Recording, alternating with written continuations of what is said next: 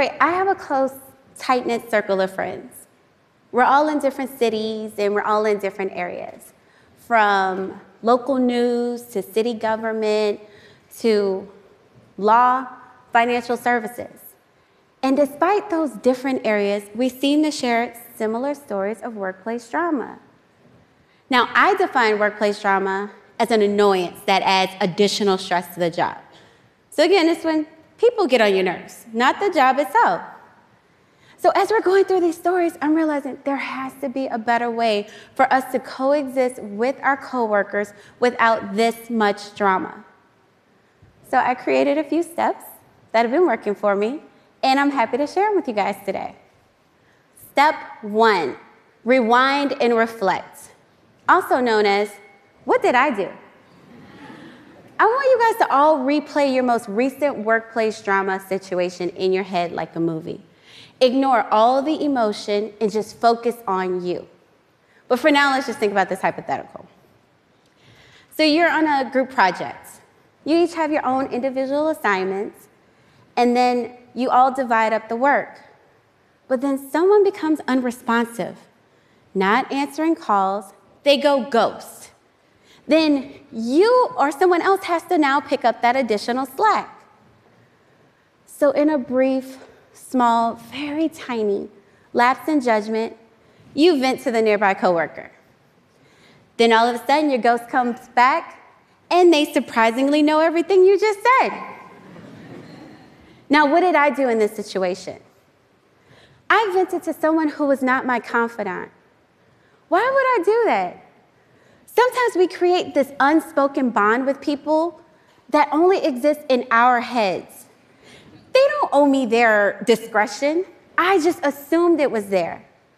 So we're not going to go down a rabbit hole trying to figure out why they did that. It doesn't matter. They did it. But the goal in this step is self-reflection.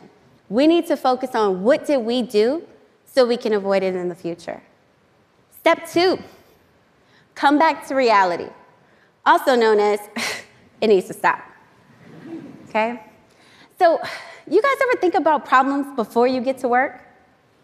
Oh, it's just me? Okay. Well, I, I'm guilty of it. I think about all of these situations in my head, and then I get mad just thinking about it. So I'm telling myself, no, you're just being prepared, Stacy. You are just making sure that you can handle whatever they're about to throw at you. But you're not.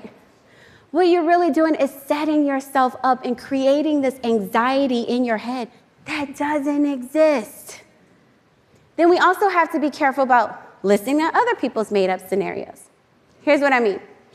Let's say you're in the break room and you're talking to some coworkers. Then all of a sudden, another coworker comes in. Now they seem to just be in deep thought, not overly cheerful, but they're not rude. They come in, they walk out. Then the coworkers over here begin to diagnose what they feel is wrong with that person. They're saying things like, oh, they're just mad they didn't get the job. Or they're saying, oh, no, no, no, during this season, they're just always upset. And you're sitting here like, yep, yep, that's, that must be it. You're listening to this as if this is facts. Meanwhile, this coworker can be in deep thought about literally anything. They could have just opened a pack of Starburst, got four yellows back to back, and they're just trying to figure out what happened. but you're over here listening. And you're listening to their made up scenario that now can impact how you choose to interact with that person throughout the day. Whether we're creating fake stories in our head or listening to other people made up stories, it needs to stop. The goal in this step, stop stressing over things that haven't happened. All right, step three vent and release. It's good to have a vent buddy. This is your coach, your cheerleader, your therapist, whatever you need them to be in the moment. This is not like that person in step one that just happened to be in earshot. You have an established relationship with your vent buddy.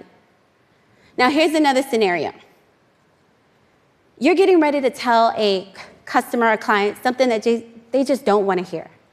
So as you're in the middle of the spiel, up comes another coworker and they interrupt you and then says the exact same thing you were saying.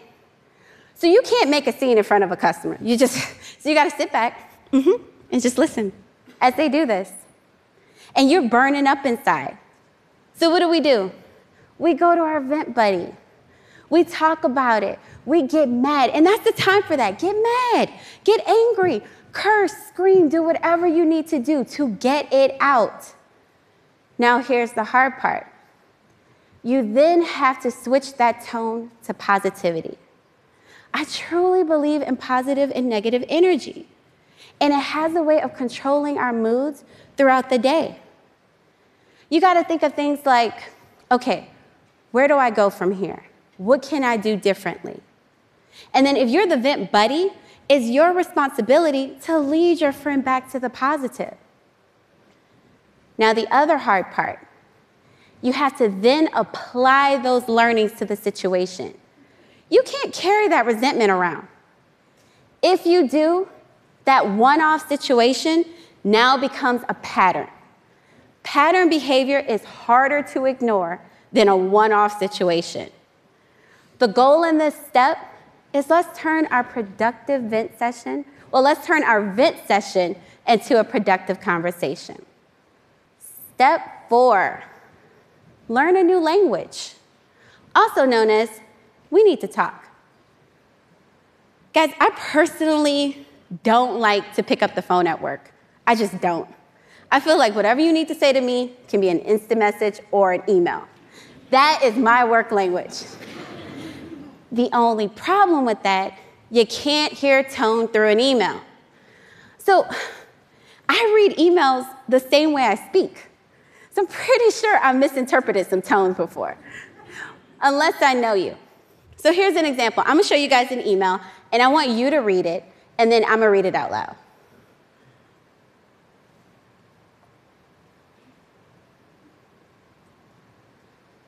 All right, that was fast enough. You should have read it.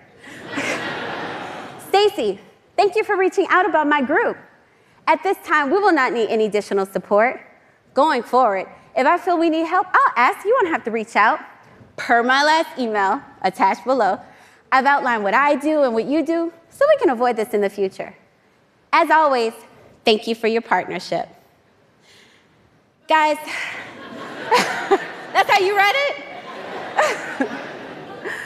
Because there are certain words in there that if you hear or if you see in an email, it is safe to assume they typed it with their middle fingers. I didn't know it then. I know it now. I think I messed up some people's emails. They're correcting them. With all that said, you have to know when it is time to pick up the phone. You have to know when it is time to have a face to face. And these face to face conversations are not easy. They are difficult, but they are necessary. The goal is to try to understand the other person's perspective. So you'll start the conversation with things like, okay, you got upset when I, or you'll say things like, okay, you already had the situation handled, and then I, so that way you can see exactly where they're coming from. Also, don't try to make people like you. We all have our own upbringings, we all have our own experiences, and we all have our own communication styles. As the new generations are entering the workforce, we're also adapting to it. Meetings are now emails, emails are now text, offsites are now Skype. So, as we're adjusting to that, we need to at least try to understand what type of style of communication they use. The goal in that step is to really understand their work language and accept the fact that it may be different than yours. Step five recognize and protect, also known as we need to take a walk. So here's my last scenario from one of my teacher friends. You're about to have a meeting with a parent. And prior to it, you and a coworker, you kind of discuss it. And the coworker tells you, It's all right, I got your back. I'm going to agree with your recommendations. So you're kind of side eyeing them because they've burned you before, but you've had the we need to talk. So you're like, we're in sync now. I'm going to trust them. You go through the meeting. The parent disagrees with you, and like clockwork, the coworker agrees with the parent in front of you, making you look ridiculous. So you just, again, we can't make a scene in front of people, right? So we got to hold it in. And then after the meeting, that same coworker has all the audacity, comes up to you and says, crazy meeting, right? They're testing you now. That's, that's a test. so that's the perfect time to just go off, right? This is a repeat offender. You walked away and they came back with it. But we're trying to avoid workplace drama, not take a cannonball leap into it. So we have to walk away. You leave that conversation by taking the first available exit.